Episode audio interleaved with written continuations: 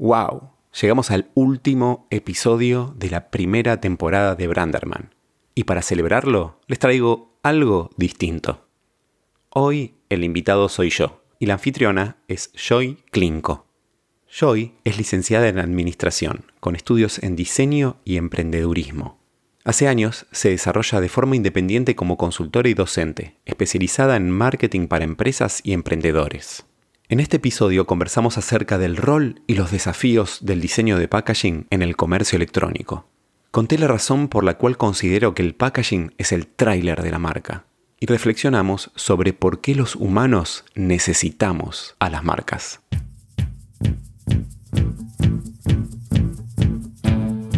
El diseño de packaging debe seducir, informar, entretener y hasta salvar el planeta. Soy Hernán Braverman y esto es Branderman, el podcast donde converso con expertos para descubrir cómo lograr un impacto positivo en los consumidores, el mercado y la sociedad. Advertencia, mantener este podcast fuera del alcance de marketineros y diseñadores de mentalidad cerrada.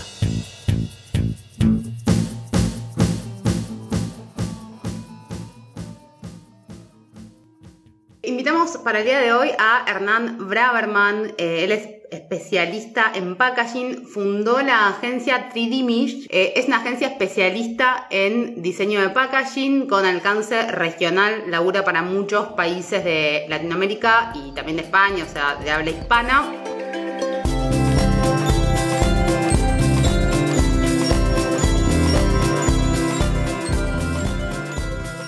Me gusta mucho como arrancar por las bases, tanto en el mundo del marketing, del diseño, el packaging. Muchos creemos que sabemos de forma intuitiva, pero me parece que cuando uno conversa con un especialista como lo sos vos, está bueno ir a las bases y lo que contamos es que cuando éramos chicos, el almacenero era el influencer de la compra, o sea, no estaban las influencers de Instagram, sino que estaba el almacenero que te decía, mira, dentro de esta mercadería está muy buena, pruébala, y, y como vos no podías agarrar las cosas, te iba orientando esa compra. Después, cuando se pasó más al formato self-service, Ahí el packaging, además de seguir teniendo que proteger y contener, cobró mucho más preponderancia la, variable de la comunicación y diferenciación, destaque dentro de lo que es, por ejemplo, una góndola o cualquier punto de venta, ¿no? Digo, entre toda la multiplicidad de ofertas que uno tiene, la vista se va a posar en ciertos lugares y en otros no, y eso responde a un motivo que de hecho es estudiado.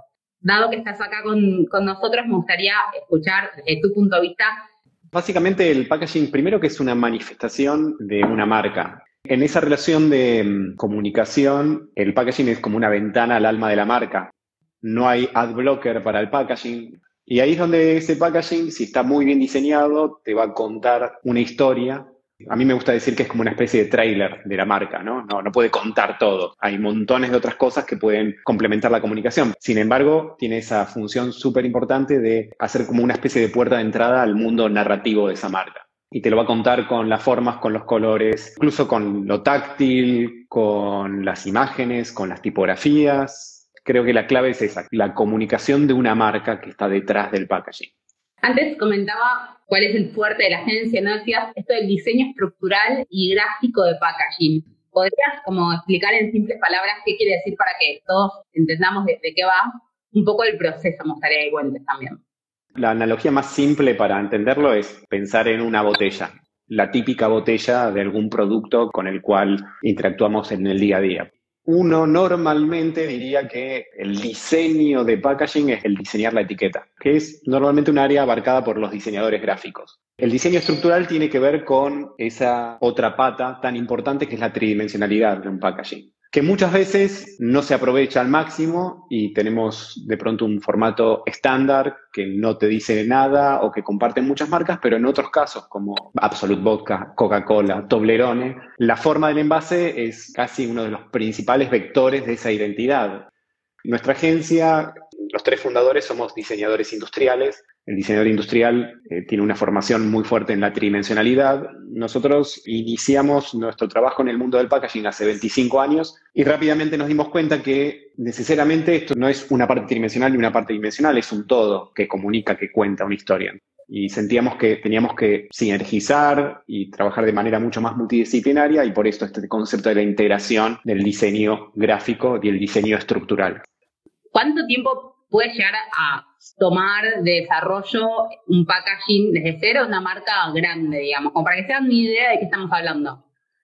Es algo que primero que involucra un montón de áreas. Involucra marketing, involucra a desarrollo, involucra fórmula, involucra la parte de planta, de fabricación, involucra proveedores externos, involucra logística. O sea, cuando pensás en un packaging, hay un montón de profesionales alrededor un desarrollo para una compañía grande, una multinacional o una, gran compañía local, por ejemplo, tenés que involucrar a muchas personas para hacer una intervención de estas mayores, por ejemplo, cambiarle el formato de un envase y además evolucionar su gráfica. No te querés equivocar, con lo cual también va a haber seguramente testeos con consumidores. Y ese proceso inicia con una etapa muy de inmersión, descubrimiento, investigación, Recién con todo ese bagaje anterior podemos sumergirnos a lo que uno entendería como diseño, que sería esta, toda esta parte más creativa de la hoja en blanco como vos decías, normalmente pueden estar desde seis meses hasta a veces un año y medio en un desarrollo porque hay producción de matricería, pruebas, fabricación de líneas de envasado, o sea, son procesos extensos. Tenía una inquietud personal, ¿no? De este boom de el e-commerce, a ver, todos los que nos dedicamos a marketing,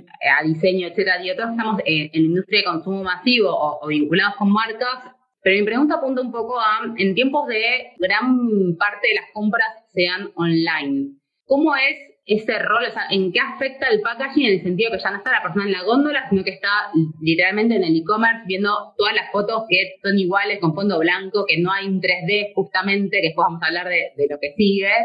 ¿Cómo afecta eso al packaging, eh, por un lado, y por otro lado, la mayor concientización en torno a la sustentabilidad que afecta a los hábitos de consumo también impactan al packaging. Entonces, me gustaría como que charlemos de esas dos cuestiones que, que la estamos viendo, las tenemos muy presentes en estos tiempos por sobre todo. Si hablamos de este cambio al e-commerce o esta transición que estamos viviendo al e-commerce cada vez más acelerada, se dice que en los primeros tres meses de la pandemia se dio un avance en las costumbres del consumidor casi en el equivalente a cinco años, en cuanto a que un montón de gente se volcó a la compra online que nunca había comprado y mucho menos productos que compras habitualmente en el supermercado. La experiencia con el packaging tiene cuatro momentos clave. El primero tiene que ver con el descubrimiento, la navegación, cuando el consumidor habitualmente está con su carro descubriendo o buscando su marca habitual.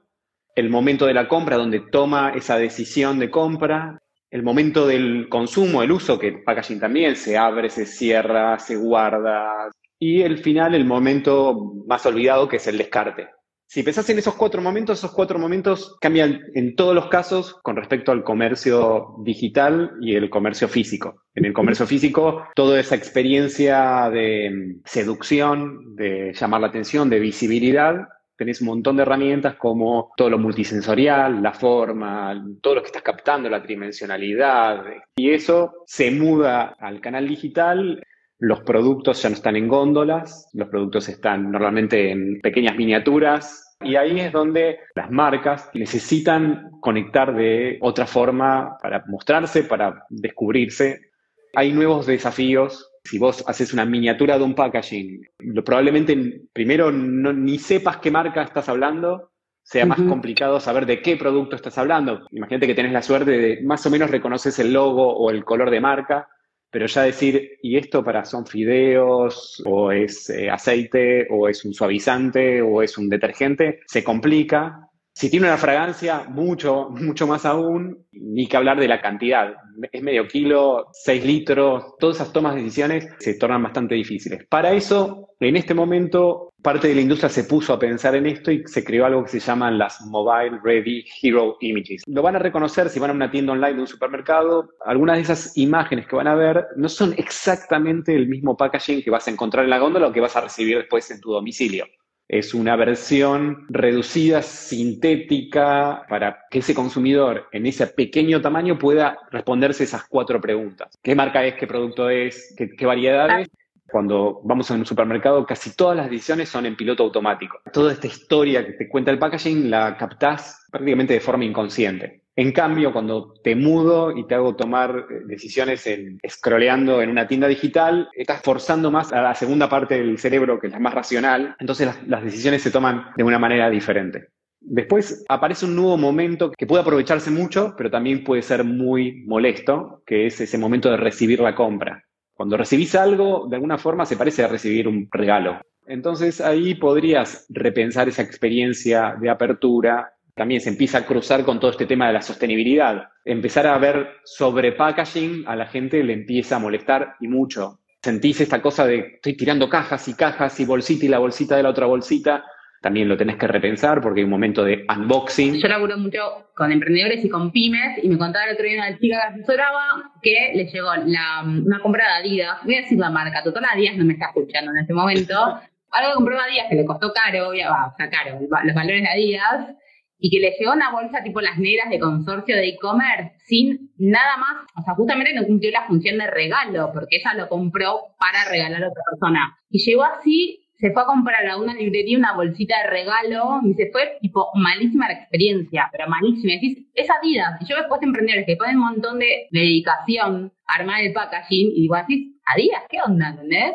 Está haciendo como un tema ahora en el e-commerce, cómo recibís las cosas, o cómo las marcas envían las cosas, digamos. Sí, es un momento clave ese unboxing y tenés que trabajarlo de una forma muy, muy sutil, muy estratégica, porque si te pasás en esta idea de capas y de descubrimiento, de pronto tenés sobre packaging. Entonces, te pasás de raya y sos el enemigo número uno del planeta, te quedas corto y te pasa esto. Es como, y esto es, tu amiga se compró un problema tan grande que le dio ganas de compartirlo.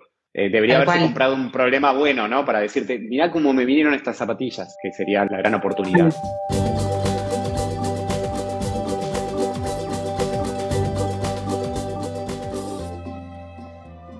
¿Cuáles son aquellas preguntas que te puede hacer una empresa, un emprendedor al momento de pensar en el packaging de forma sostenible? ¿Cuál es el, equilibrio entre, obviamente, hacer un packaging que te dé algún tipo de experiencia, que sea una experiencia agradable, el unboxing, y a la vez no pasarse de rosca, decir, uy, ya, se fue de mamo con el packaging, al final se está desperdiciando, viste, nosotros hace 70 años, por un tema de conveniencia, nos hicimos adictos a esta cultura del comprar, usar, tirar. Las problemáticas de sostenibilidad son realmente complejas porque son problemáticas de sistemas muy amplios. Hay un sistema de producción, un sistema de transporte, un sistema de fabricación, un sistema de desecho, el sistema de reciclaje. Con lo cual, en toda esa cadena, el packaging parecería que es el gran diablo, sin embargo, en muchos casos el desperdicio de los alimentos sería muchísimo peor para la atmósfera, pero eso no significa que podemos mirar para otro lado. En ese sentido, creo que hay que primero fabricar packaging con el menor packaging posible, hacerse la pregunta de decir, ¿este packaging es necesario o podemos quitar algo, sacar algo, eliminar algo?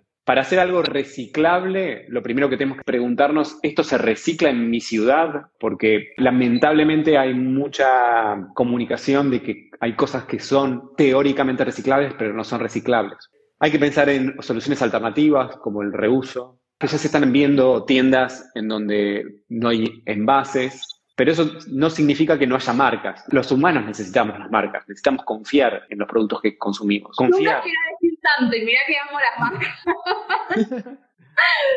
porque desarrolle, ¿por qué los humanos necesitamos las marcas? Porque necesitamos confiar, sintetizar la toma de decisiones, también creer en historias que nos cuentan las marcas, nos permiten volcar un deseos. siempre digo que el consumo en, las sociedades en las que vivimos es principalmente simbólico. O sea, de hecho, el marketing labura con el deseo, pero el deseo, la contracara es la falta. O sea, el deseo es insaciable por definición. Entonces, en verdad, siempre estás como tratando de subsanar una falta, que, o sea, algo como una especie de vacío existencial que tenés. Entonces el consumo es netamente simbólico en nuestras sociedades, comparto de lleno.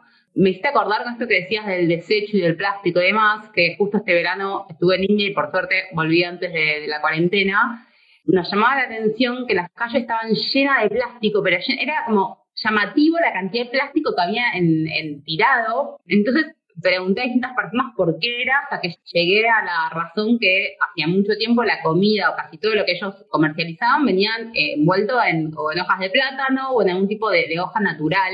Entonces la costumbre era, lo comían, terminaban de hacer lo que tenían que hacer y lo tiraban, total, no pasaba nada. Pero bueno, eso después trasladado al plástico te imaginarás las consecuencias. Estaba muy arraigado el hábito de consumo de que antes era en algo natural, entonces se desechaba total la tierra, la vida misma, y después cambió ese envoltorio y ya no es lo mismo, pero bueno, no, no te modificó el hábito. Sí, sí, es un tema absolutamente cultural. Necesitas confiar también en tu estado que va a reciclar lo que vos le pusiste esfuerzo en separar. Pero lo bueno es que las nuevas generaciones tienen tatuado ese compromiso ambiental. Tarde o temprano, y más temprano que tarde, todo va a llegar. Nos pasa a nosotros. Hace 25 años estamos en el mundo del packaging y hace 10 nadie sabía que era la palabra sostenibilidad. Hace cinco alguno lo veía y le parecía que era algo que se hacía en Japón o por ahí en algún país en Suiza.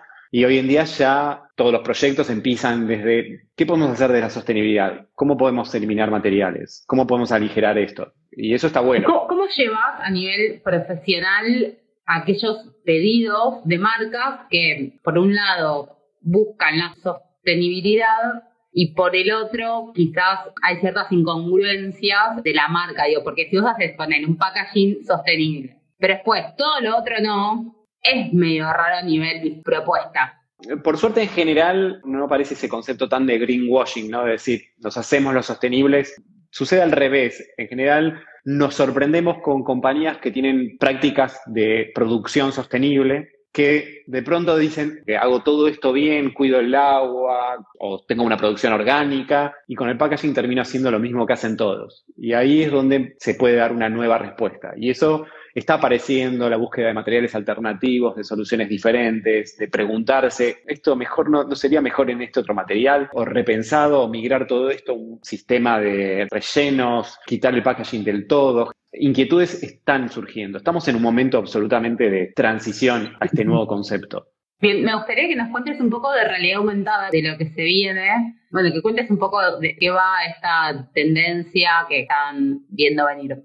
El packaging hasta ahora ha sido un elemento absolutamente físico. Toda esta digitalización está llegando a todos los aspectos de nuestra vida y ya existe la posibilidad de, con tu dispositivo, con tu smartphone, poder apuntarle a un packaging y que se despliegue una experiencia que combina lo físico con lo digital. En general el packaging está limitado a un espacio, pero cuando le sumás todo lo digital tenés la oportunidad de abrir una nueva puertita inagotable a todo lo que podés querer contarle o comunicarle o que quiere escuchar el consumidor. Esas oportunidades por ahora están en un smartphone, dentro de dos, tres, cinco años van a estar en nuestros smart glasses y vamos a estar conviviendo de manera absolutamente habitual con esta nueva capa de realidad aumentada, mixta o como la quieras llamar. Vas a poder ir despertando experiencias, pidiéndole a tu pack que te ayude a cómo se cocina esto. Tremendo. Vos, siendo que te dedicas a esto, me dedico al marketing y soy muy poco compradora en general, porque siempre me pregunto, ¿qué, qué compro cuando compro? Me pregunto todo el tiempo eso. Entonces al final no, pero ¿qué, estoy como tratando de tapar? Bueno, vos en torno al packaging, en tu vida cotidiana, ¿cuánto compras por packaging? ¿O te preguntas también, che, esto era el divino botón, esto me están queriendo vender una cosa por otra? Obviamente soy fanático del packaging, pero no soy tan consumista.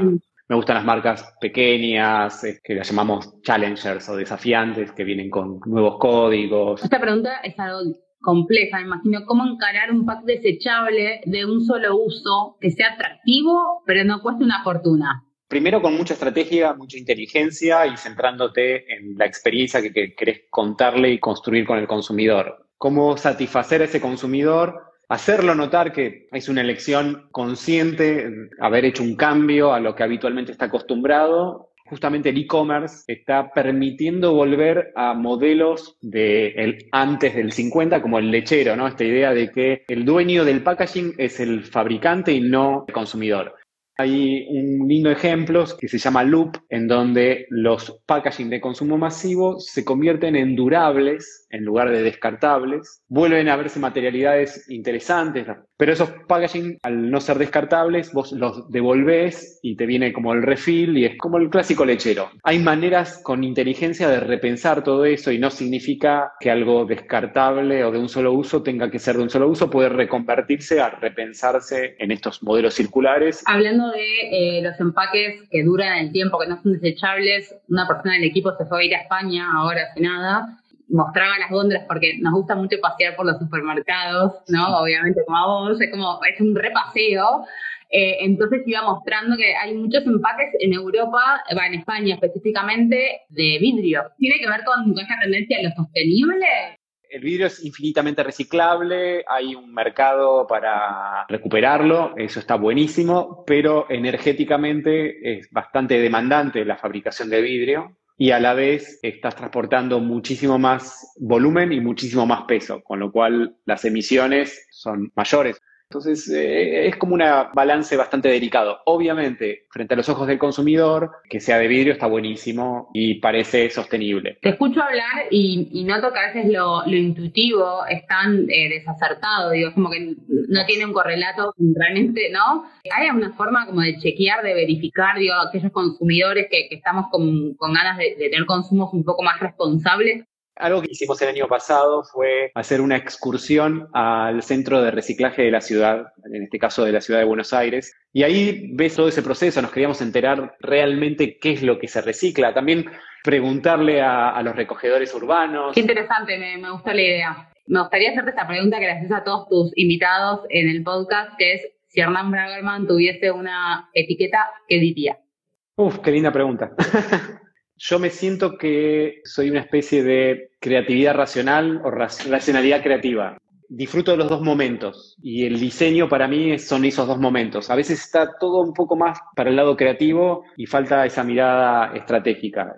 Me gusta la creatividad, pero me gusta que esté cimentada en una estrategia. Mezclar esos dos pensamientos es algo que disfruto mucho. Espectacular. Bueno, Hernán, por mi parte, un millón de gracias. Te podría seguir haciendo un montón de preguntas porque es un tema que me apasiona y siento que tenés como mucho para, compartir y nosotros aprender de vos. Así que, por mi parte, gracias totales por estar acá y compartir todo lo que sabes y, y prestarte a este momento. Gracias y estuvo buenísima la entrevista. Espero que hayas disfrutado tanto como yo esta conversación. Podés chequear las notas del episodio para ver todos los links relevantes. Te invito también a seguirme a través de la cuenta de Instagram y mi website branderman.design. Suscríbete al podcast en tu app favorita para no perderte el próximo episodio de Branderman, el podcast en el que te propongo descubrir cómo lograr a través del diseño de packaging un impacto positivo en los consumidores, el mercado y la sociedad.